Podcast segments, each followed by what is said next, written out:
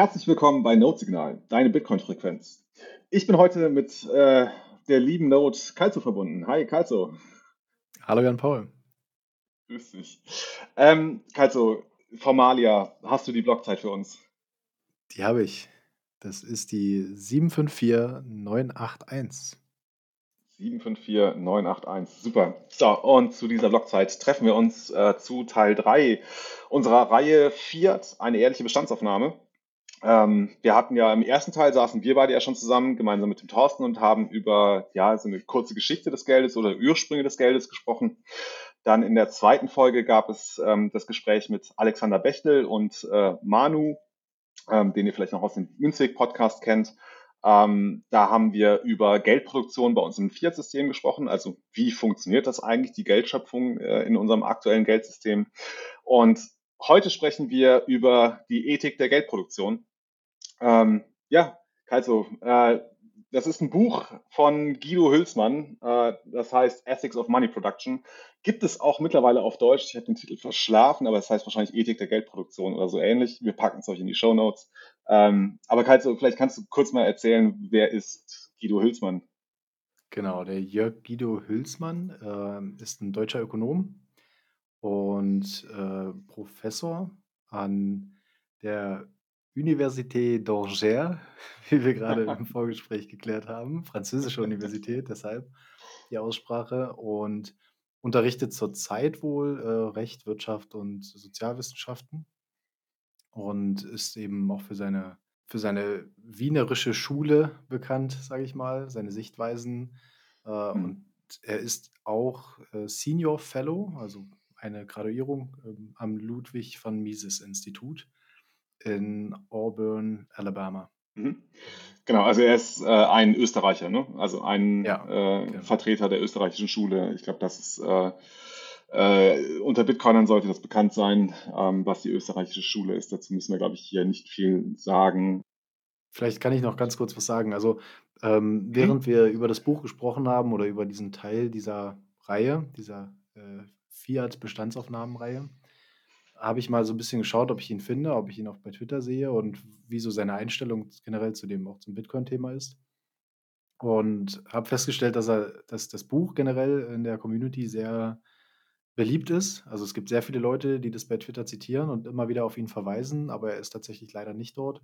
Und er war aber auch schon im Podcast bei Stefan Livera. Ähm, mhm. Und auch das können wir mal verlinken. Das ist ein ganz spannendes Gespräch, geht so generell um seine Sichtweise auf das Thema.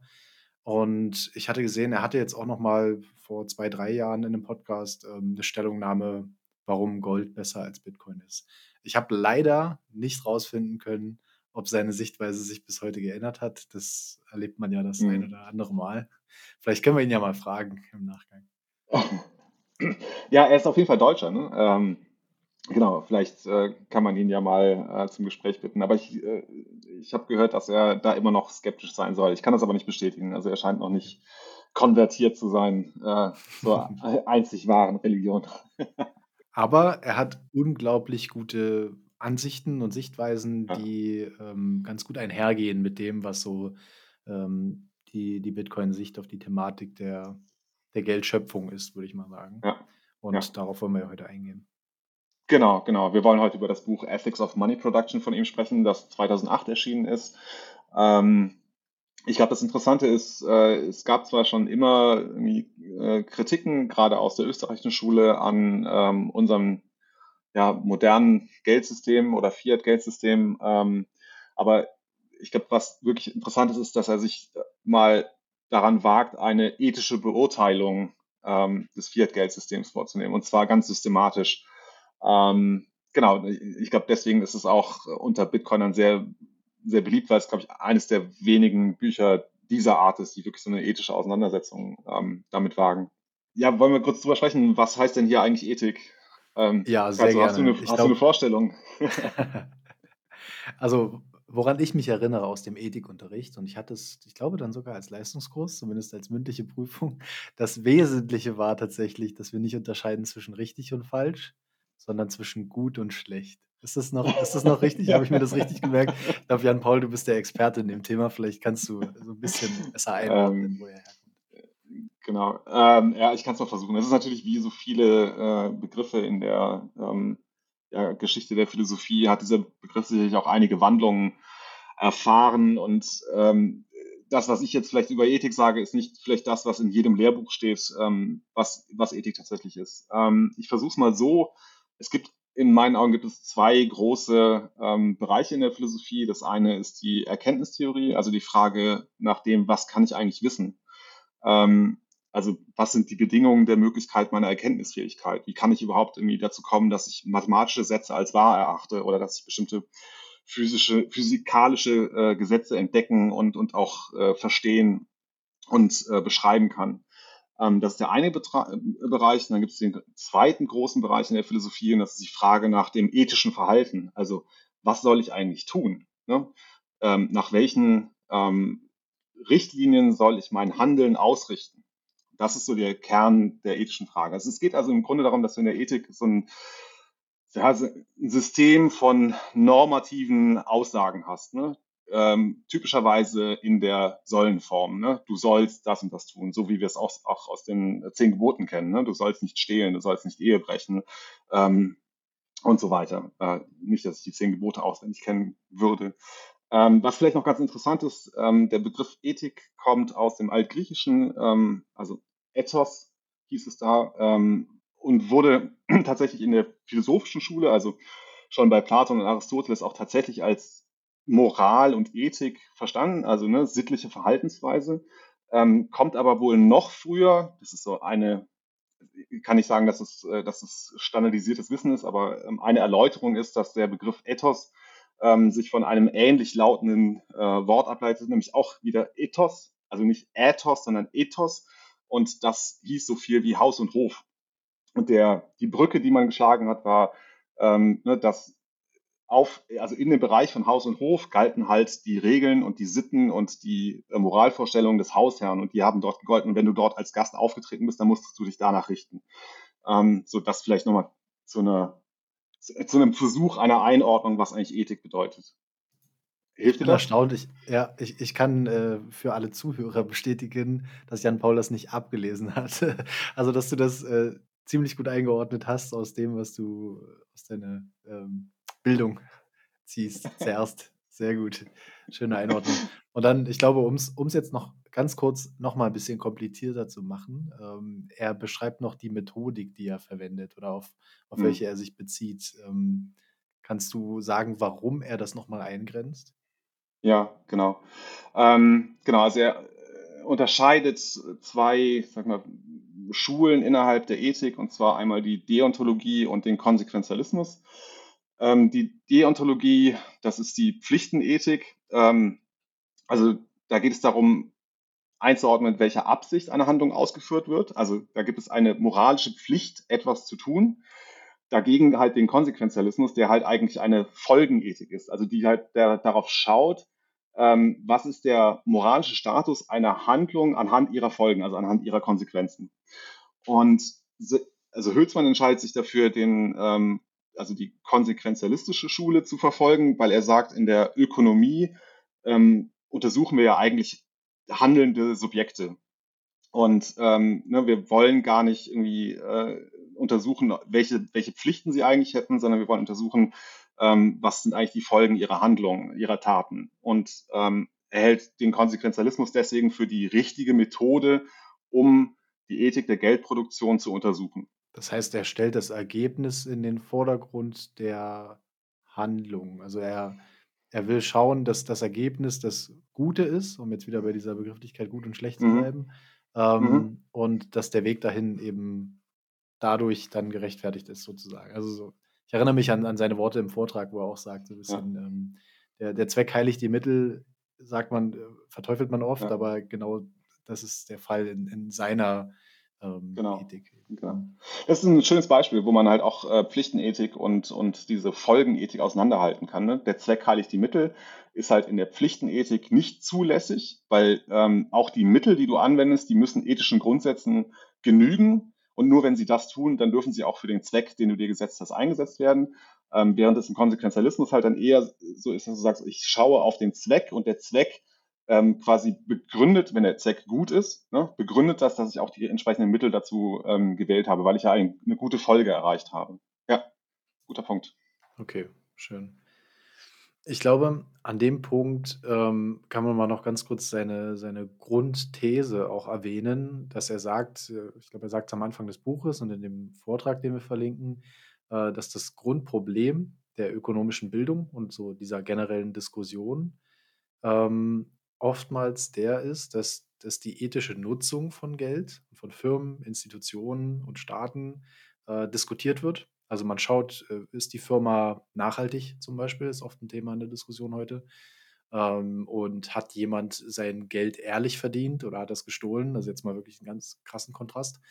Ähm, sowas wird oft diskutiert und wird auch klargestellt, wie, wie es gut und richtig ist, mhm. aber eben sehr selten die Herstellung von Geld. Also wo kommt das Geld her? Wer hat das Recht, es zu erzeugen?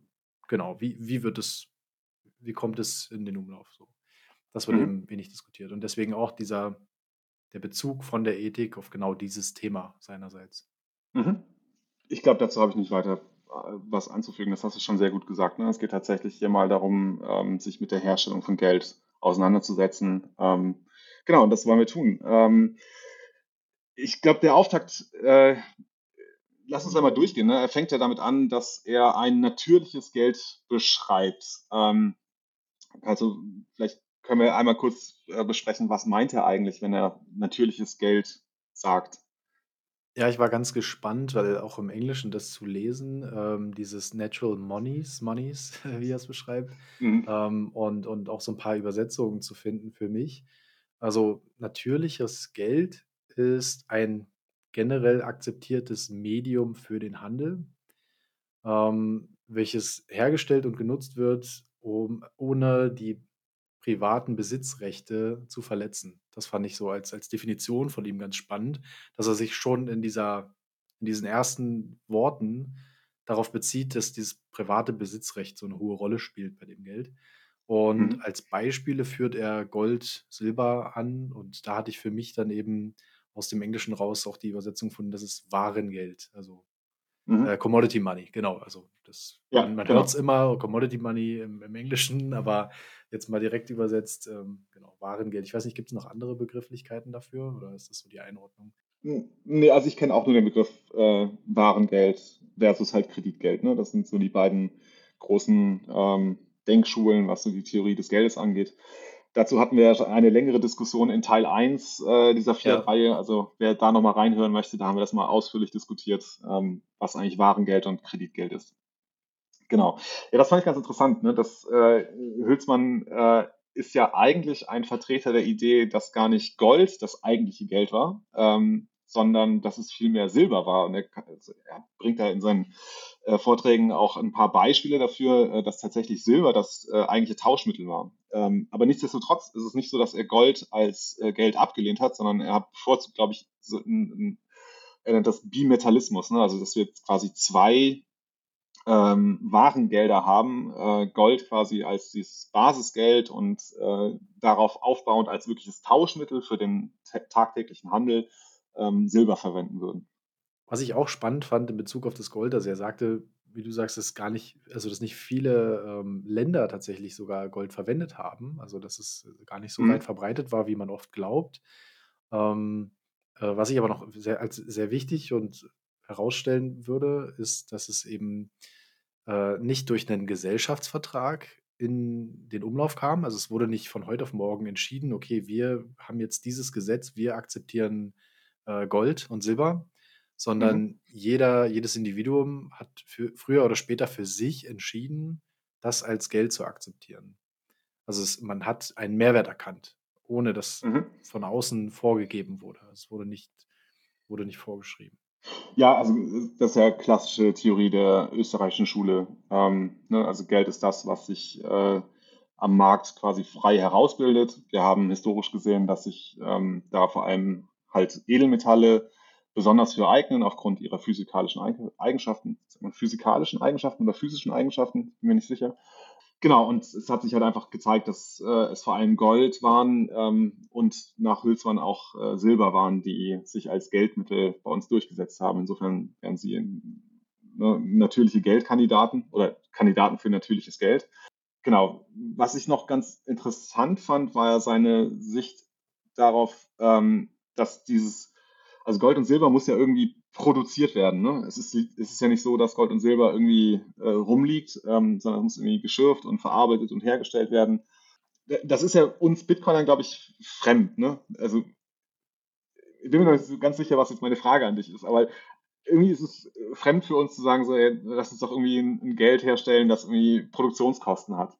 Ähm, ich glaube, ganz spannend ist noch, dass das Geld, so wie es erzeugt wird, also dass es den Aufwand hat, eben erzeugt zu werden, mhm. ähm, direkt in einem Marktprozess einbezogen ist. Also da fand ich seine Worte im Vortrag richtig spannend, dass er mhm. eben sagt, bereits die Produktion des Geldes ist Teil des Marktprozesses. Das heißt, es muss eine Rendite da sein. Ansonsten lohnt es sich nicht, den Aufwand zu betreiben, das Geld zu mhm. erzeugen. Mhm. Und damit hast du schon einen einen echten Gegenwert gegenüber den Gütern, die du ja auch mit Arbeitsleistung erzeugst. Auch der Ansatz, Mhm. den wir mit Proof of Work verteidigen, ähm, dass wir sagen, wenn das nicht aufwendig ist und nicht schwer ist, das zu erzeugen, warum soll ich dann die aufwendige und schwere Arbeitsleistung äh, oder meine Zeit dafür eintauschen? Ja, das ist auch so dieser Grundgedanke der österreichischen Schule. Mhm. Genau. Also ja, da gibt es ja einen, einen Punkt, der, glaube ich, äh, auch relativ weit bekannt ist, ähm, was das Thema Goldproduktion angeht. Und zwar ähm, heißt es ja, wenn der Goldpreis steigt, dann ist es ja für die Goldschürfer oder die Goldminen wieder profitabel, mehr Gold zu fördern. Ähm, ne? Also sie werfen quasi die, die Goldproduktion an dadurch kommt aber wieder mehr Gold auf den Markt, als Nachfrage vorhanden ist und dann sinkt quasi der Preis wieder, ne? sodass wir halt über die, der, der Mechanismus funktioniert natürlich auch genau umgekehrt. Ne? Also wenn zu viel Gold auf dem Markt ist, dann fahren sie die Produktion runter, ähm, die, äh, äh die, das Angebot wird verknappt, die Nachfrage bleibt aber irgendwie hoch und dann haben wir halt im Gold ein relativ stabiles Maß. So, ne? Also die, der, der Zuwachs der Goldmenge ist relativ stabil ich habe da mal eine Zahl gelesen, dass es so um die 2% pro Jahr sich die Geldmenge äh, ausweitet. Genau, ja, das, ist, das beschreibt ja jetzt so im Generellen das natürliche Geld. Also er hat Beispiele genannt, ja. er hat erklärt, was der Unterschied, also was zumindest so Eigenschaften sind, wesentliche Eigenschaften. Und dem entgegen steht die Form des Fiat-Geldes. Und zwar deshalb, weil er genau an den Punkten abgrenzt. Also er sagt, das Geld ist nicht frei gewählt, sondern es ist in irgendeiner Form auferzwungenes, Forced Money. Mhm. Ähm, und er geht dann, äh, also geht ab dem Punkt dann mehr auf eben auch die Ethik dieser mhm. Geldproduktion mhm. ein. Also er kritisiert ja natürlich nicht diese natürlichen Prozesse, wie sich Geld etabliert in einer Gesellschaft, sondern nutzt das als Kontrast zu dem, was er dann über das Fiat-Geld sagt. Ja, Genau. Also es ist ja nicht so, dass er ähm, tatsächlich dafür plädieren würde, dass wir tatsächlich mit Gold und Silber unsere Tauschgeschäfte abschließen, sondern es können auch durchaus Papiere sein, ähm, also quasi Schuldscheine sein, die dich berechtigen auf die Herausgabe von Gold oder Silber, ähm, solange es aber zu 100 Prozent gedeckt ist. Ne? Also das ist durchaus für ihn noch äh, eine Form des natürlichen Geldes. Ähm, und die Grenze ist halt genau da, wie du es gerade beschrieben hast, ähm, wo halt das natürliche Geld äh, wo das Geld nicht mehr eins zu eins quasi mit einem natürlichen Geld gedeckt ist ähm, äh, oder halt ein Teilreservesystem ist oder wie wir es dann im Fiat-System haben, weil sie wirklich ein ungedecktes Geld haben, also ein reines, reines Zeichengeld. Ähm, genau, das ist, das ist der eine Punkt. Und der zweite Punkt hast du auch schon gesagt gehabt, ähm, fand ich sehr gut. Ähm, ne, während wir bei den natürlichen Geldern haben, dass es ein dass sie also in den normalen Markt- und Wirtschaftsprozess eingebunden sind und sich dort quasi frei entwickeln können als Geld, ähm, werden sie halt, wird halt äh, staatliches Fiat-Geld äh, genau aufgezwungen. Wie das genau funktioniert, ähm, also ich glaube, ich komme kommen wir gleich nochmal so ein bisschen drauf, wenn wir äh, auf seine Kritik eingehen. Genau, darauf wollte ich auch gerade überleiten, dass wir vielleicht dann schon so ein bisschen mhm. übergehen auf die Punkte, die er kritisiert, ähm, aus seiner Perspektive. Mhm. Und vielleicht gehen wir mal durch, was so seine Kritik an der zentralisierten Geldproduktion ist. So beschreibt er es ja. Also es ist eine zentralisierte Produktion, die ist auferzwungen, den Punkt hatte ich schon. Ähm, mhm. und, und was sind die großen Nachteile, worauf wir jetzt im Detail dann vielleicht eingehen? Mhm. Genau, also das fand ich, war so ein bisschen eine Herausforderung in dem Buch, ähm, weil er, glaube ich, schon sowas versucht wie eine Geschichte aufzuzeigen, also wie sich das Ganze tatsächlich historisch entwickelt. Ähm, ne, also es gibt da quasi einen, eine Art historischen Determinismus in der Geldgeschichte. Ähm, äh, aber ich kann das nicht ganz äh, zuordnen, was jetzt genau wann, äh, also welche dieser Kritikpunkte welchen historischen Zeitpunkt irgendwie zuzuordnen wäre.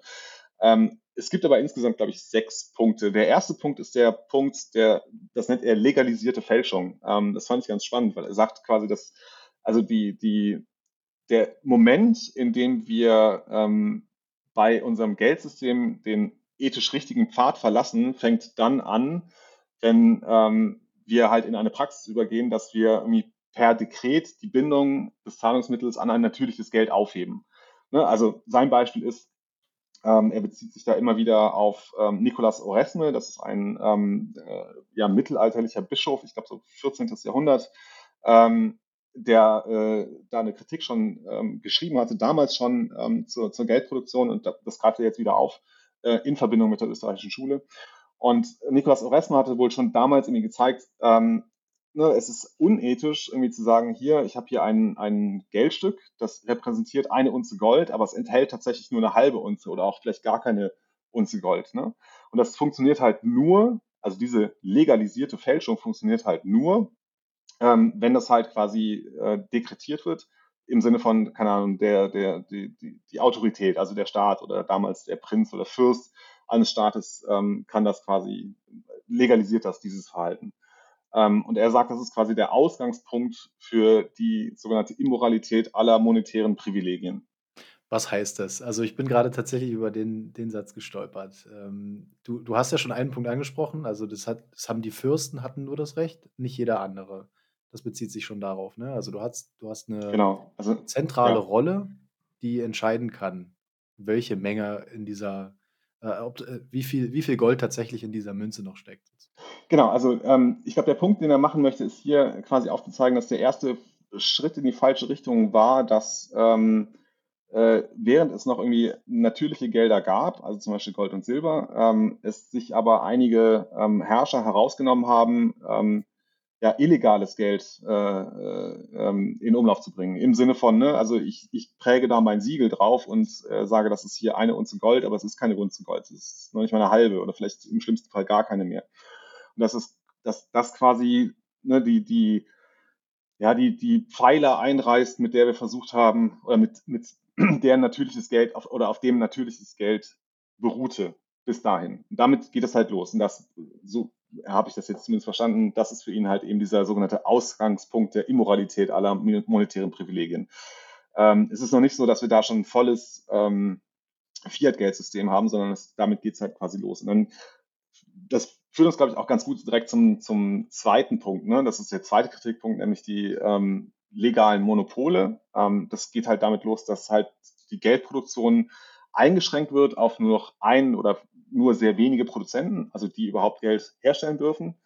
Ähm, genau. Äh, die Frage ist halt, ne, also warum ist also nur dieser eine Herausgeber, dieser eine Geldproduzent vertrauenswürdig, äh, vertrauenswürdig genug, um ein gutes Geldprodukt auf den Markt zu bringen. Ne? Das ist halt die klassische Kritik, ähm, äh, dass man sagt, ja, wir wollen doch eigentlich einen, einen freien Markt auch für Geld. Ne? Hayeks äh, Forderung von der Entnationalisierung des Geldes spielt hier, glaube ich, auch mit rein, äh, zu sagen, wir lassen uns doch einen freien Währungsmarkt ähm, äh, zulassen. Und ähm, die Kritik ist halt hier, ne, wenn du das legale Monopol aufrichtest, dann hast du quasi schon den, den freien Währungsmarkt ähm, ja, ad acta gelegt. Er, er sagt ja am nächsten Punkt auch, dass er nicht, dass es fördert, dass die, das Geld, was dann als Monopol produziert wird, den Bürgern auferzwungen wird. Mhm. Und dass sie nicht in der Lage sind, für sich zu entscheiden, was das optimale Geld ist. Also das ist ja genau, genau. diese Abgrenzung, was wir vorhin gesagt haben. Nicht der, nicht der Markt entscheidet, welches Geld sich durchsetzt, sondern das Monopol, was die Geldmenge erzeugen kann oder was das Geld verwaltet, sagen wir es so. Mhm. Und durch diese Monopole finde ich ganz spannend, den Punkt jetzt hier auch nochmal zu sehen in der Notiz, wie du es runtergeschrieben hattest, ähm, gab es dann eben, das Monopol, lag bei den Staaten und Banken und die wurden zum Besitzer des Geldes und die Bürger eher zum Nutzer des Geldes. Das finde ich einen spannenden Punkt. Kannst du dazu ein bisschen mehr Genau. sagen, also was dir da für Gedanken kam? Ne?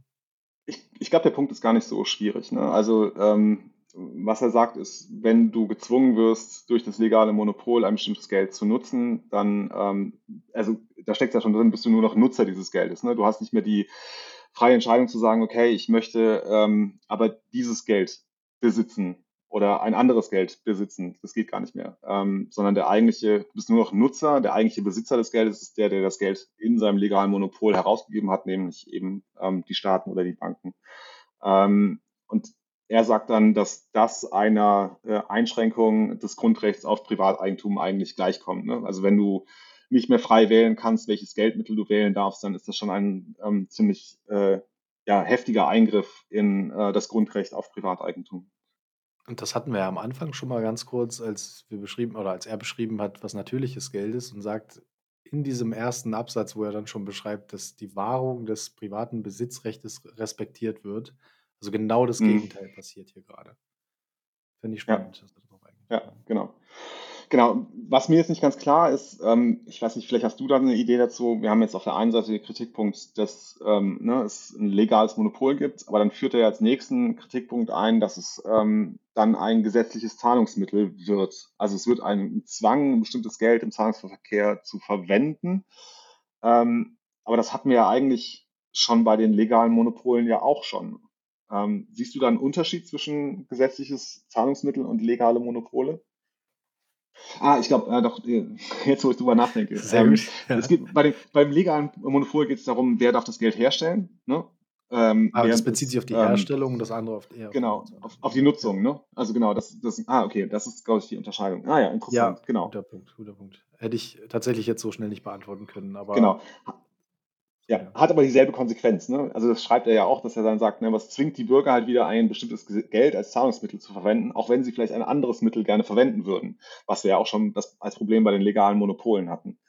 Ähm, Mhm. wobei, wenn ich jetzt so drüber nachdenke, hieß ja eigentlich die Kritik, ähm, äh, wäre ja das, das Argument bei den legalen Monopolen, dass die Bürger ja eventuell selber entscheiden wollen, welches Geld sie produzieren wollen. Ne, Ich kann ja als Bürger auch hingehen und sagen, ich möchte aber äh, selber Gold, Gold schürfen zum Beispiel und das als Geld auf den Markt bringen oder ein anderes ähm, Edelmetall ähm, besorgen und das als Geld auf den Markt bringen. Okay, da müssen wir, glaube ich, nochmal ein bisschen präzisieren. Ich hoffe, dass es uns einigermaßen gelungen, einmal legale Monopole und gesetzliche Zahlungsmittel auseinanderzuhalten. Ich glaube, mit der Erklärung, die du jetzt noch dazu hinzugefügt hast, wird es doch ein bisschen klarer, auch wenn Mhm. es ein bisschen chaotisch ist, die Diskussion. Äh, das macht ja nichts. nee, genau. Ähm, und ganz spannend, was du noch hier schreibst zu diesen, zu den Zahlungsmitteln, also gesetzliche Zahlungsmittel und ähm, deren Eigenschaften dann. Du Mhm. sagst, dass das Privileg des Schuldners ist es, also besonders Staat oder der Bank, sich auf Kosten des Gläubigers zu bereichern. Also Verschaffung von mehr Geld durch Ausweitung der Geldmenge. Ist ja genau das, was wir Genau. gerade erleben und, und, und auch kritisieren in unserem Alltag und Bezug auf Bitcoin. Ja. Dass wir sagen, wenn die Geldmenge ausgeweitet wird, dann bedeutet das ja, dass ich für dasselbe oder für meine vergangene Arbeitsleistung, ist glaube ich noch ein besserer Vergleich, einfach weniger kriege. Also ich kann in Zukunft mir weniger davon kaufen, dass ich aber jetzt schon so und so viele Stunden auf dem Feld stand und Kartoffeln geerntet Mhm. habe oder sowas. Genau. Ist ein sehr valider Punkt und habe ich auch erwartet, dass er das kritisiert ähm, Bezug auf die Zahlungsmittel. Ja. Genau. Wobei mir noch nicht ganz klar ist, warum das im Zusammenhang mit dem gesetzlichen Zahlungsmittel äh, exakt steht. Das stimmt, weil es eher ja so dieser, dieser Wertfaktor ist. Wir können ja noch mal äh, schauen, ob das bei den bezieht sich eigentlich ist. eher auf das, auf das Monopol der Geldproduktion. Ne? Also wenn du das Monopol der Geldproduktion hast, dann ist es tatsächlich so, dann kannst du dich quasi verschulden und deine äh, Schuld kleiner machen, indem du halt mehr Geldmittel produzierst, auf Mhm. Kosten der Gläubiger in dem System, ähm, ne, deren halt Geld äh, in dem, äh, in dem System einfach an Wert verloren hat. also genau, der, der, Gläubiger bekommt halt Geld, das weniger wert ist als der Kredit, den er zum Zeitpunkt T0 ja. mal ausgegeben hat, wenn er, genau. ne, als wenn er es zum Zeitpunkt T1 dann ähm, vollständig zurückgezahlt bekommen hat. Weil das wieder ein anderer Punkt ist, also diese Kreditausgabe. Den, den Punkt, den du jetzt zuletzt angesprochen hast, ist ja der, dass mhm. wenn ich einen Kredit vergebe, dass ich dann weniger zurückbekomme, weil das Geld weniger wert ist. War das der? Mhm. Ja. Worauf er hier eigentlich einging, war ja der, dass ich mir Sachen kaufen kann von jemandem, also Ver Verschaffung von, äh, genau, der Staat kann sich mehr Geld verschaffen durch das Ausweiten der Geldmenge und kann mhm. sich dadurch, hat dadurch das Privileg, mehr eigentliche Besitztümer vom mhm. Bürger zu besitzen, zu übernehmen. Ich glaube, ich verstehe, worauf du hinaus willst. Ne? Ähm, ich glaube, das müssen wir nochmal versuchen, ein bisschen auseinanderzunehmen. Ähm, also das eine ist tatsächlich, ne, das, was passiert eigentlich, wenn du ähm, Schuldner und Gläubiger hast in dem System, ähm, in dem du das Geld ausweiten kannst. Und da ist die Kritik, ähm, dass halt der Schuldner, also insbesondere hier die Staaten, also die sich einfach irgendwie immer verschulden müssen aus irgendwelchen Gründen, ähm, dass die halt dadurch, dass sie das Privileg haben, das Geld zu drucken, können sie halt quasi ihre ihre Schulden drücken, also nicht die, Schuldenlast drücken, ne? weil einfach für sie billiger ist, diese Schulden zurückzuzahlen. Und das geht auf Kosten der Gläubiger. Ähm, der Punkt, den du angesprochen hast, war, äh, dass im Moment der Kreditschöpfung, ähm, also, also Kreditschöpfung in einem Teilreservesystem, muss man jetzt ja genau sagen, ähm, ne? also wo halt Geld quasi aus dem Nichts ohne Gegenwert ähm, geschaffen und herausgegeben wird, ähm, dass in dem Augenblick ähm, die, jede zusätzliche Einheit an, an, an Geld einfach dafür sorgt, dass die bestehenden Gelder entwertet werden, weniger wert sind. Ne? Du hast halt, keine Ahnung, du hast, eine, du hast 100 Einheiten im Umlauf, dann wird ein Kredit ausgegeben, ähm, der 10 zusätzliche Aus äh, Einheiten schafft und dann sind halt diese ursprünglichen 100 Einheiten sind halt weniger wert, weil sie halt weil auf einmal 110 Einheiten der gesamten Güterproduktion und, und äh, Waren und Dienstleistungen gegenübersteht. Sehr gute Abtrennung. Abtrennung der beiden Begrifflichkeiten, ja. Äh, du hast gerade einen Begriff verwendet, äh, der auch schon wieder zum nächsten Punkt von Dienstmann okay, passt. Sehr gut. Du hast gesagt, Teilreserve ähm. Was genau ja. hat, er da, hat er da beschrieben? Also er nannt diesen Überpunkt ähm, legalisierte Aufhebung von Zahlungen. Ich habe mir tatsächlich genau. was anderes darunter vorgestellt, als das, was jetzt hier als Beschreibung steht. Das ging mir genauso. Also als ich die äh, Überschrift gelesen habe, habe ich auch gedacht, ähm, dass es darum geht, dass ähm, ja eben bestimmte Zahlungen quasi ungültig gemacht werden können, ne? also dass sie einfach zurücknehmen kannst. Aber das ist gar nicht der Punkt, den er machen möchte, sondern er sagt halt, ähm, dass äh, es halt in diesem ja in dem, in dem ja wie sagt man Teilreserve-Geldsystem ähm, ist es halt so, wenn also wenn viele Leute gleichzeitig an ihr Geld ran wollen, ne? In einem Teilreservesystem führt das dazu, dass die Bank pleite geht, weil sie einfach ne, aufgrund der Teilreserve eben nicht über alle Einlagen verfügt, die oder über alle Gelder verfügt, die halt per Einlagen bei ihnen auf der Bank sind. Ähm, und der Trick, der dann angewendet wird, ist, dass man halt sagt, ja gut, dann müssen die Banken halt, ähm, ne, dann müssen die halt einfach nicht zahlen. Das ist eigentlich nur ein Auf Euphemismus dafür, ähm, dass, die, dass der Staat den Banken erlaubt, dass sie ihren Verpflichtungen nicht mehr nachkommen müssen. So, das, das meint er, glaube ich, mit Auf, Aufhebung, äh, legalisierte Aufhebung von Zahlen, Zahlungen. Ja, das heißt, man, man ähm, erspart den Banken ihre Rückzahlung sozusagen. Also es ist mehr, ja, genau. mehr die Aufhebung der Rückzahlung, ja, ja, der Gelder, die sie, die sie eingenommen haben. Genau. Und dem entgegen, was du beschrieben hast, steht ja, was man oft auch hört, das Vollgeld. Also nicht diese Teilreserve-Funktion des Geldes, sondern das Vollgeld, also komplett gedeckt bei den Banken, was Bitcoin ja faktisch ist zum Beispiel und was er ja jetzt auch äh, im Vortrag oder in, in Diskussionen auch äh, mhm. anführt, dass wenn man zurück zu einem System möchte, was er als, ähm, als positiv sieht oder was auch als äh, natürliches Geld betrachtet werden könnte, dann würde man zurückgehen zu einem goldgedeckten Geld und wie du vorhin mhm. meintest, vielleicht sogar mit Silbermünzen bezahlen, Gold nutzen, nur um das nochmal in Kontrast zu stellen. Also Mhm. Bei einem Vollgeld wäre das nicht möglich. Da könnte jeder zur Bank gehen und könnte jederzeit all sein Geld zurückholen. Aber die Tatsache ist, wir haben eben genau das Gegenteil gerade. Ja, ich glaube, wir müssen noch ein bisschen präziser sein, oder ich glaube, wir können auch ein bisschen präziser sein, ähm, weil Vollgeld kann auch ein Fiat-Geld sein. Ne? Vollgeld heißt nur, dass ähm, das Teilreserve-Banksystem nicht zulässig ist. Im Sinne von, dass die Bank halt irgendwie nur ein Prozent der Kreditsumme, die sie ausgibt, tatsächlich auch als, als ähm, ne, Zentralbankgeld von der Zentralbank ähm, sich auf die Bilanz nehmen muss.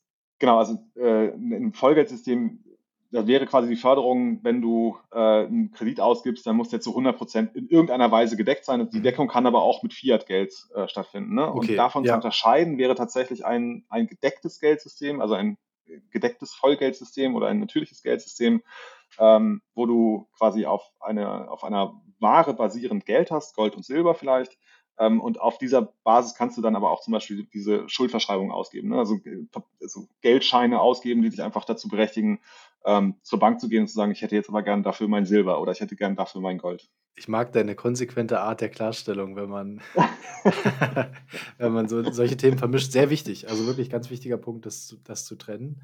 Ähm, genau, also ja. danke für die Klarstellung.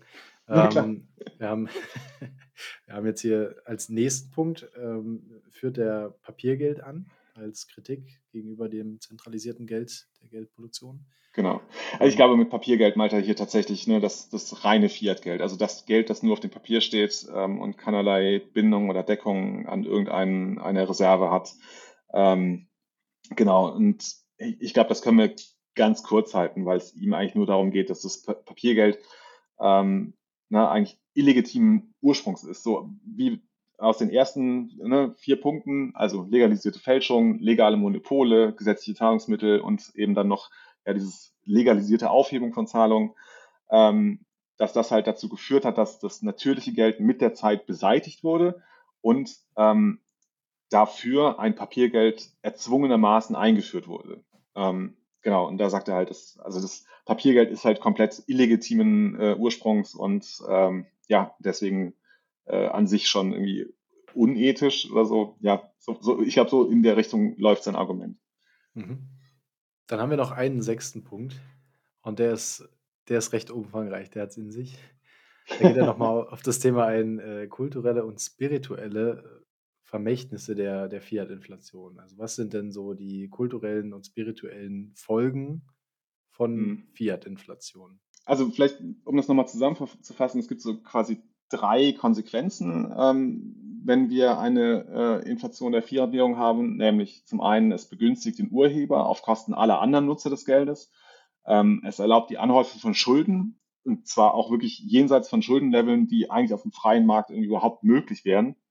Wir sehen das ja äh, tagtäglich. Also wenn ich da sehe, dass die Bank of Japan, äh, nicht Bank of Japan, aber dass äh, Japan äh, quasi zu 240 Prozent des äh, Bruttoinlandsproduktes äh, verschuldet ist, ähm, das, das kann eigentlich kein normaler Mensch kann das und auch kein normales Unternehmen kann das auf einem freien Markt. Ähm, genau, also das war der zweite Punkt. Es erlaubt halt eben die Anhäufung von Schulden über alles Maß hinaus. Ähm, und der dritte Punkt ist, ist halt, es reduziert einfach die Kaufkraft des Geldes.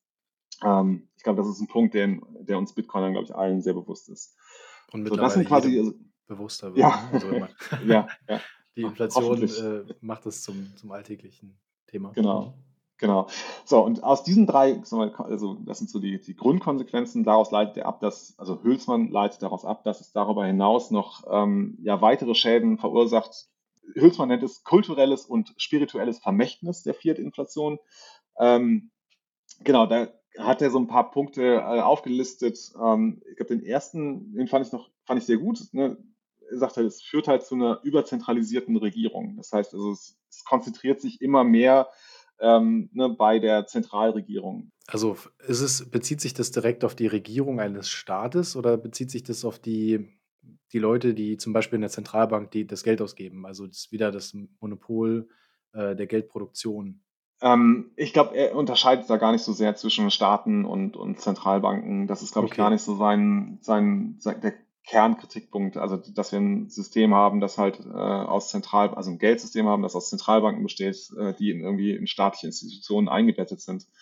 Mhm. Ähm, so wie ich das verstehe, geht es ihm vielmehr darum, dadurch, dass du halt äh, in der Lage bist, äh, das Geld zu produzieren, ähm, kannst du halt dir auch alles erlauben. Du kannst dir alles leisten. Du kannst halt ne, äh, über Schulden kannst du alles finanzieren. Und das führt halt dazu, dass halt immer mehr Interessengruppen quasi zu dir hingezogen werden.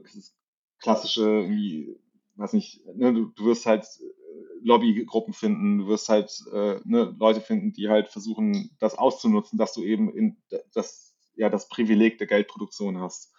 Ähm, genau, und es geht halt weg von ähm, von eher lokalen Entscheidungen hin zu halt immer mehr zentralisierten Entscheidungen. Und ich glaube, das ist, also intuitiv verstehe ich den Punkt, weil ich glaube, das ist etwas, was wir ähm, gerade heutzutage beobachten können, ähm, ne, dass halt immer mehr ja, versucht wird, irgendwie auf, auf, weiß nicht, auf Bundesebene oder auf europäische Ebene hochzuheben. Ne? Die, die Entscheidung halt einfach viel höher anzusiedeln und gar nicht mehr in Betracht zu ziehen, was eigentlich ähm, ne, die lokalen Bedürfnisse des, keine Ahnung, des Bauern in, in Portugal sind und dass die vielleicht anders sein könnten äh, als die des Bauern, der in Schleswig-Holstein sitzt.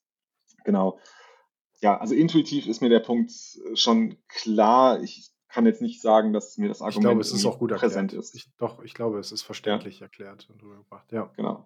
Ja, genau. Dann der zweite Kritikpunkt ist halt, ähm, ich glaube, das kennen wir auch, äh, Fiat verlängert Kriege, ähm, ne, weil du halt einfach in der Lage bist, äh, durch äh, Ausgabe von neuen Geldern ähm, ne, die Kriegsmittel, die du brauchst, halt zu finanzieren, sei es irgendwie der Sold für die Soldaten, sei es äh, Kriegsmaterial wie, weiß nicht, Waffen und, und Munition und, und, und. Ähm, genau. Du hattest beim ersten Punkt kurz erwähnt, das ist noch der Punkt, wo du mitgehst oder wo du, was dir klarer war. Ähm, gibt es einen Punkt und gehst du noch darauf ein, wo es vielleicht nicht mehr so ist? Also wäre das, das ist jetzt meine Frage, ist es bei dem zweiten Punkt schon so, dass du da nicht mehr ganz mitgehst oder würdest du das auch noch unterschreiben, dass das so ist? Ich, ich bin mir nicht, nicht so sicher, äh, wenn ich ehrlich sein soll. Ähm, mhm. Dafür kenne ich mich aber auch historisch einfach nicht gut genug aus, als dass ich irgendwie mit dem Finger drauf zeigen könnte und sagen könnte, so, aber hier hat doch äh, ne, das Fiat-Geld nicht dazu geführt, dass es der Krieg verlängert wurde. Im Gegenteil, es hat den Krieg irgendwie verkürzt. Ähm, es ist in meinen Augen schwierig, da irgendwie die eine, eine Kausalität herzustellen, unmittelbar zwischen Geldmengenausweitung und ähm, der Dauer und vielleicht auch Intensität oder Brutalität eines Krieges. Das, ähm, fällt mir extrem schwer. Ich, okay. hm. mag unterschreiben, dass es da eine Korrelation gibt, aber also ich, ich kann noch nicht die, die Brücke irgendwie dazu schlagen, zu sagen, okay, das ist jetzt tatsächlich die Ursache dafür. Ähm, mhm. Ich habe es angedeutet, ne, dass du halt, äh, wenn du halt ähm, das Monopol auf die Geldproduktion hast, dass du dann halt durch, ähm, ne, durch, durch die Produktion von Geld oder die Ausweitung der Geldmenge dir halt ähm, weiteres Material verschaffen kannst, um halt länger in diesem Krieg zu bestehen. Ähm, aber ist das tatsächlich so? Ich meine, mhm. du kannst ja nicht unendlich okay, Geld also, produzieren. Ja, es, es klingt erstmal logisch und ich habe die These auch schon oft gehört. So im Bitcoin-Kreis hört man ja auch ähm, Bitcoin fixes ja. War. Und Ja. ähm, ich, ich habe das auch bisher gekauft, weil ich auch glaube, dass wenn du ein Monopol hast und den Einfluss nehmen kannst auf die Geldmenge, dann kannst du auch steuern, wo das Geld hinfließt. Ich meine, wir sehen das gerade, 100 Milliarden Euro, die für die Bundeswehr ausgegeben werden. Ähm, aber ob das jetzt, wie du sagst, ob das jetzt wirklich den Krieg verlängert, ob das die Materialien dann wirklich ähm, besser beschafft, weil du hast wieder an, ganz andere Folgewirkungen, wenn du versuchst, das Geld in einer gewissen Form zu, zu entwerten oder zu steuern. Deswegen, genau, ich, ich würde es auch erstmal so hinstellen. Das ist seine mhm. These dazu. Und ja, ja, gute Abgrenzung deinerseits. Okay, genau. Ähm, der dritte Punkt ist, äh, dass es die Tyrannei fördert, fördert durch schleichende Enteignung. Ähm, ja, äh, also Tyrannei ist natürlich äh, ein, ein sehr strenger Begriff. Ähm, ich weiß nicht, vielleicht du, hast du einen Take dazu, während ich darüber nachdenke? Ja, also tatsächlich stolper ich auch sehr stark über das zweite Wort, also fördert die Tyrannei durch schleichende Enteignung. Ähm, was einem als erstes einfällt zu schleichender Enteignung ist beispielsweise Rente. Also wenn ich überlege, das hatte ich vorhin schon mal so als, als Punkt zwischendurch eingebracht, ähm, du bringst deine Arbeitsleistung und du gibst es gegenüber etwas, was vermehrt werden kann, ähm, von jemand anderem, also irgendeiner zentralen Partei. Dann Mhm. hat er ja potenziell die Chance, die ist in der, in der Obrigkeit dann ähm, deine geleistete Arbeit, das, was du vielleicht schon eingebracht hast in die Gesellschaft, zu entwerten. Also er kann einfach ähm, auf Basis dessen, dass du dir Rücklagen schaffst in dem, was du bekommen hast, also das Geld, und damit deine Rente sicherst oder vielleicht, weiß ich nicht, dein Haus abbezahlst und ähm, Mhm. so eine gewisse Altersvorsorge hast, kann das verwässert werden und das zwingt dich dazu Tyrannei, ja, also es zwingt dich dazu, einfach länger arbeiten zu müssen. Mhm. Das wäre eine Form von Tyrannei, die ich mir vorstellen kann, die er hier meinen könnte. Ich glaube auch, dass er sowas meint. Ne? Ähm, also äh, wir hatten das ja, glaube ich, schon äh, während der Kritik an der äh, Inflation, ähm, dass er gesagt hat, dass, äh, dass die Geldproduktion ähm, ein Eingriff in das ähm, Grundrecht auf Privateigentum ist. Ähm, und ich glaube, genau das ist auch das Argument, das er hier machen möchte. Ne? Also dadurch, dass äh, durch die Geldproduktion oder durch, also durch das Zwangsmonopol auf, äh, auf die Verwendung von Geldern, auf die Ausweitung der Geldmenge und so weiter, ähm, dass du damit halt ja ein Grundrecht auf Privateigentum verloren hast und wie du es gesagt hast, schleichend enteignet wirst. Ähm, und die Frage ist, glaube ich, eher so, also welche Art von Regierung vergeht sich eigentlich am Privateigentum seiner Bürger? Da müssen wir sagen, okay, das wäre eine tyrannische Regierung, die hat einfach willkürlich gegen den Willen ihrer Bürger in ihre Grundrechte, in ihre Privateigentümer eingreifen. Das würden wir eine Tyrannei nennen. Ich glaube, so rum äh, kann man es vielleicht nachvollziehen, was Hülsmann, worauf Hülsmann hier hinaus möchte. Ja, okay, dann ist der Punkt geklärt. Ich äh, will mal den nächsten noch übernehmen. Ähm, Unternehmen sind incentiviert, sich durch günstige Kredite statt durch Eigenkapital zu finanzieren. Also, was ich auch in seinem Vortrag gehört hatte, war, dass man eben ähm, anstatt auf Realwerte zu, zu spekulieren oder diese versucht zu besitzen, dass man eben ähm, äh, fiktive Werte, also ja, Kredite, Kreditgeld ähm, nutzt, um eine Rücklage zu bilden oder eine Sicherheit zu haben oder eben zu investieren im Unternehmen. Ich glaube, also ich weiß nicht, ob ich jetzt zwei Punkte vermische, aber das wäre so meine, mein Verständnis von dem, was er hier meinen könnte.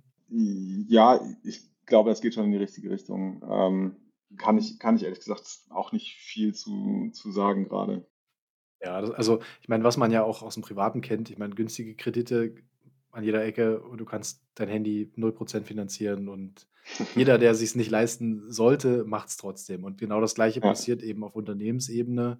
Ähm, auch immer wieder so ein, also so eine Abstraktion oder so eine, so eine größerer Level, den man sich mal vor Augen halten muss, wenn, wenn jedes Unternehmen, die, die in der Lage ist, mehr Geld ähm, zu nutzen, als es eigentlich hat, dann ist ja jedes normal agierende oder in, in seiner Sicht ethisch handelnde Unternehmen, was das nicht tut, sofort benachteiligt.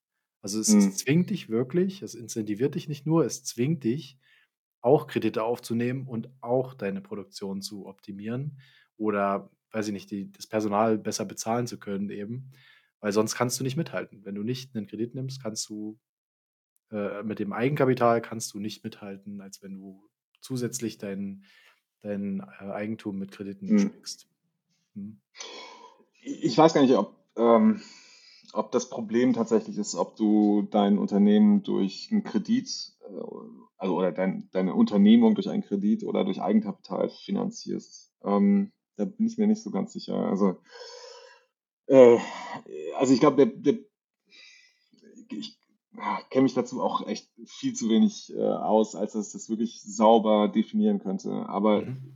ne, das ist jetzt wirklich so ein bisschen aus dem Bauch heraus, wie ich das verstehe, ist, ähm, ne, wenn du gezwungen bist, erstmal ähm, Kapital quasi aufzubauen, ähm, äh, also eben dieses Eigenkapital heranzuschaffen, bevor du ein Projekt angehen kannst, anstatt halt einfach einen billigen Kredit zu nehmen, ähm, dann hast du zum Beispiel eine ganz andere Verantwortung, ähm, ne, oder hast, ja, du hast eine ganz andere Verantwortung dafür. Ah, nee, so ganz sicher bin ich mir nicht, weil du den Kredit musst du ja auch zurückzahlen, hast du auch eine Verantwortung für, dein, für deine Unternehmung. Also hm, da wird es irgendwie, da wird es schwammig in meinen Augen gerade. Mhm.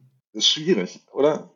Aber lass uns doch vielleicht einfach zu dem nächsten Punkt äh, äh, übergehen. Also wir halten nochmal fest, das ist einer der, ähm, also der, der vierte, äh, das vierte Vermächtnis quasi, so wie Hülsmann das beschreibt, eben, dass Unternehmen incentiviert sind, sich durch äh, günstige Kredite zu finanzieren.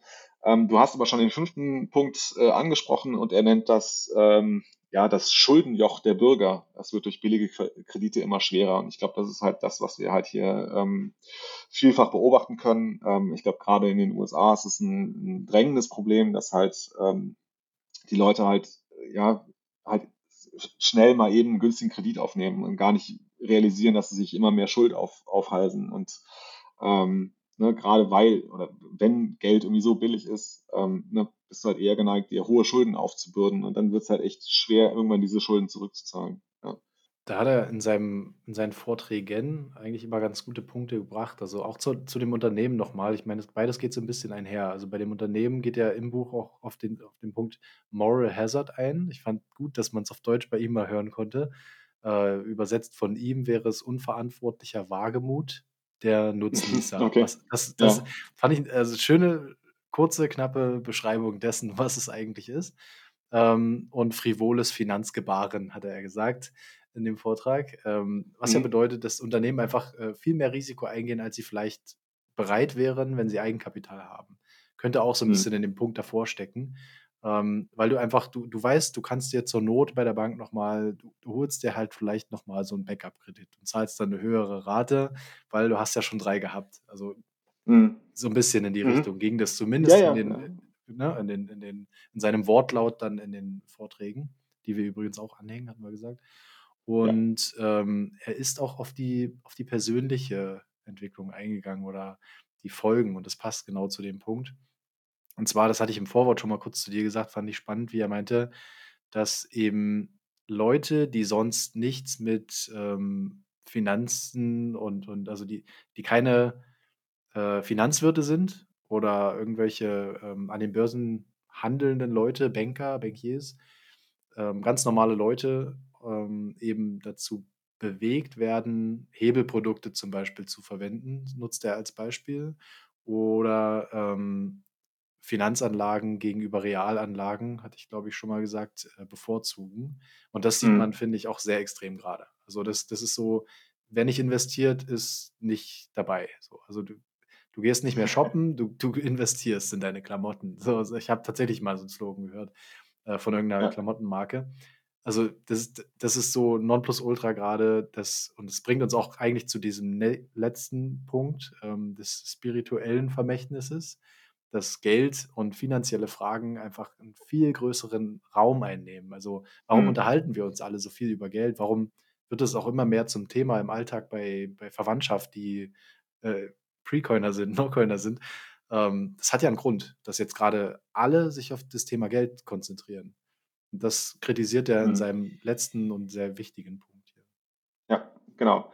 Also das finde ich ist auch ein, ein sehr valider Punkt, den er da aufbringt. Ne? Du bist heutzutage gezwungen, dich mit ähm, diversesten Finanzprodukten auseinanderzusetzen, um halt einfach ähm, ja, dir Rückhalt zu schaffen. Es ist, also ich, ohne dass es uns wirklich bewusst ist oder, oder bewusst war, ähm, ich glaube, in Zeiten niedriger Inflation von irgendwie ein, zwei Prozent, da ist halt für den normalen Bürger, der das halt auch nur so kennengelernt hat, ne, das ist halt ja, das ist unsere Stabilitätspolitik. So, wir haben schon immer irgendwie zwei Prozent angestrebt. Das passt schon, das ist schon irgendwie richtig. Ähm, aber gleichzeitig haben sie halt gemerkt, so, hey, ich muss ja doch irgendwie privat vorsorgen für meine, für meine Rente. Ne? Dass ähm, ich mich jetzt damit auseinandersetzen muss, okay, wie investiere ich jetzt?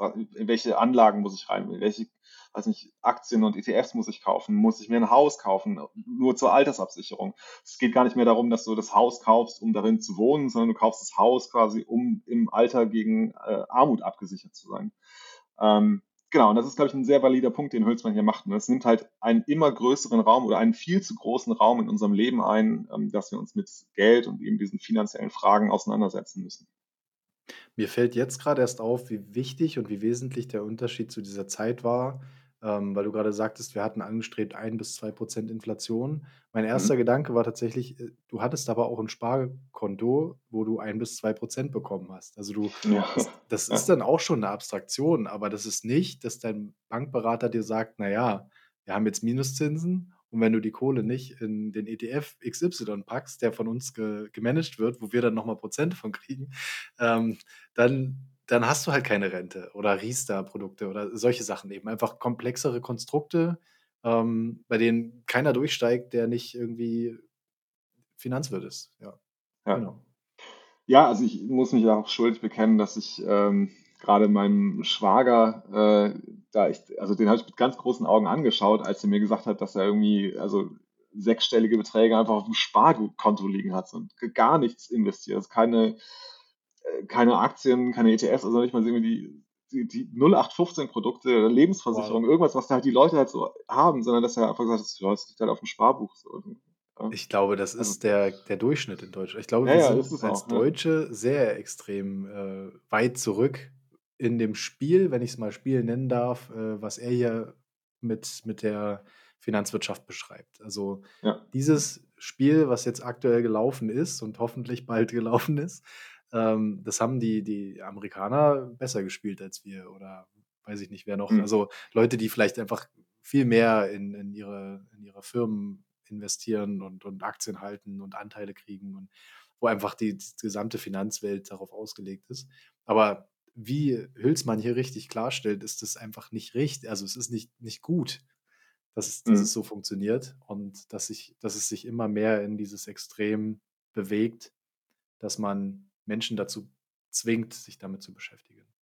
Ja, genau. Dann hat er noch ein ich glaube, das ist dann auch äh, einer der letzten Punkte, die wir hier machen, ist, ähm, dass er sagt, äh, eines der Vermächtnisse ist, dass die Produktqualität im Allgemeinen sinkt. Ähm, was er nicht meint, ist, glaube ich, ähm, Branchen, in die, die, also die vor allem durch technologische Innovation getrieben sind, wie also heutzutage halt die, also nicht Computerindustrie, äh, Handys und so weiter, ähm, sondern äh, mal, in Branchen, in denen halt te technologische Innovationen eher selten auftreten. Und das Argument, das er macht, das fand ich eigentlich gar nicht so schlecht, dass die Produzenten ähm, dasselbe Produkt ja nicht zu einem späteren Zeitpunkt zu höheren Preisen verkaufen können. Also sie können ja nicht sagen, hey, ähm, ne, heute kostet dieses Produkt dich 10 Euro und nächstes Jahr 11 Euro und dann 12 Euro, sondern die Erwartung der Konsumenten ist ja eher, nee, es, äh, ne, ist ja schon alt, das Produkt, so, das muss jetzt günstiger werden oder wenigstens im Preis gleich bleiben. Aber er müsste ja eigentlich, um ähm, der Inflation entgegenzuwirken, müsste er die Preise für seine Produkte anheben. Weil er das aber nicht kann, führt es dazu, dass er die Produktqualität senkt, um halt seine Kosten in der Produktion zu senken. Und dadurch erhalten wir am Ende als Konsumenten ein schlechteres Produkt qualitätsmäßig. Wir produzieren halt einfach billiger, um es mal ganz platt zu sagen. Mhm. Er hatte in einem seiner Vorträgen sowas ähnliches gesagt. Er hatte, ich weiß nicht, ob ich es genau zusammenkriege, aber er meinte auch, dass wenn du, ähm, wenn du immer mehr Geld schaffst durch Kredite und, und auch immer die Liquidität hochhältst, dann sind die Unternehmen nicht gezwungen, in diesen Rhythmus zu kommen, dass sie vielleicht mit Eigenkapital ähm, vielleicht einen Verlust oder, oder eine Insolvenz abwenden oder dass sie halt wirklich Insolvenz gehen und äh, dann jemand anderes das die Unternehmung übernimmt und mit einem anderen Ansatz oder mit einer leichten anderen Richtung oder einer qualitativen Optimierung des Produktes zum Beispiel, mhm. ähm, also einem Iterationsschritt äh, in der Produktion, das, das Produkt verbessert für den Kunden, sondern der, der Preis steigt eh, weil alle haben mehr Geld, es ist mehr Geld im Umlauf, also du wirst auch mhm. immer mehr dafür kriegen, auch wenn du jedes Jahr immer dasselbe produzierst oder wenn die Qualität einfach immer besser, also immer geringer ist, aber du mehr auf den Markt werfen kannst, weil immer mehr Leute können sich es in Zukunft eh leisten, denn mhm. das Geld wird einfach äh, immer mehr da sein. Das ist nur, der Wert ändert sich nicht. Und das, ja, das, das merkt man auch an den Produkten. Das ist so, ich weiß nicht, das Erste, was mir einfällt, ist so Shrinkflation, also so das, das Schrumpfen von Produktinhalten, von mhm. Schokoriegeln zum Beispiel, wo du schon über, über die letzten Jahre, Jahrzehnte gemerkt hast, dass einfach der Inhalt, die Qualität oder das Gesamtprodukt reduziert wird und du aber mit dem gleichen Geld bezahlst. Einfach nur, weil die, weil die Hersteller nicht den Wert, diesen, diesen äh, psychologischen Effekt, dieses Anheben des Preises äh, durchsetzen wollten gegenüber dem Kunden. Sie wollten aber trotzdem weiter mehr Geld bekommen für, für die Produkte, weil alles in einer gewissen Form teurer wird in der Produktion. Also mindern sie das, die Produktqualität oder die Produktmenge in den Packungen. Geht, glaube ich, ganz mhm. gut damit einher. Ja. Cool.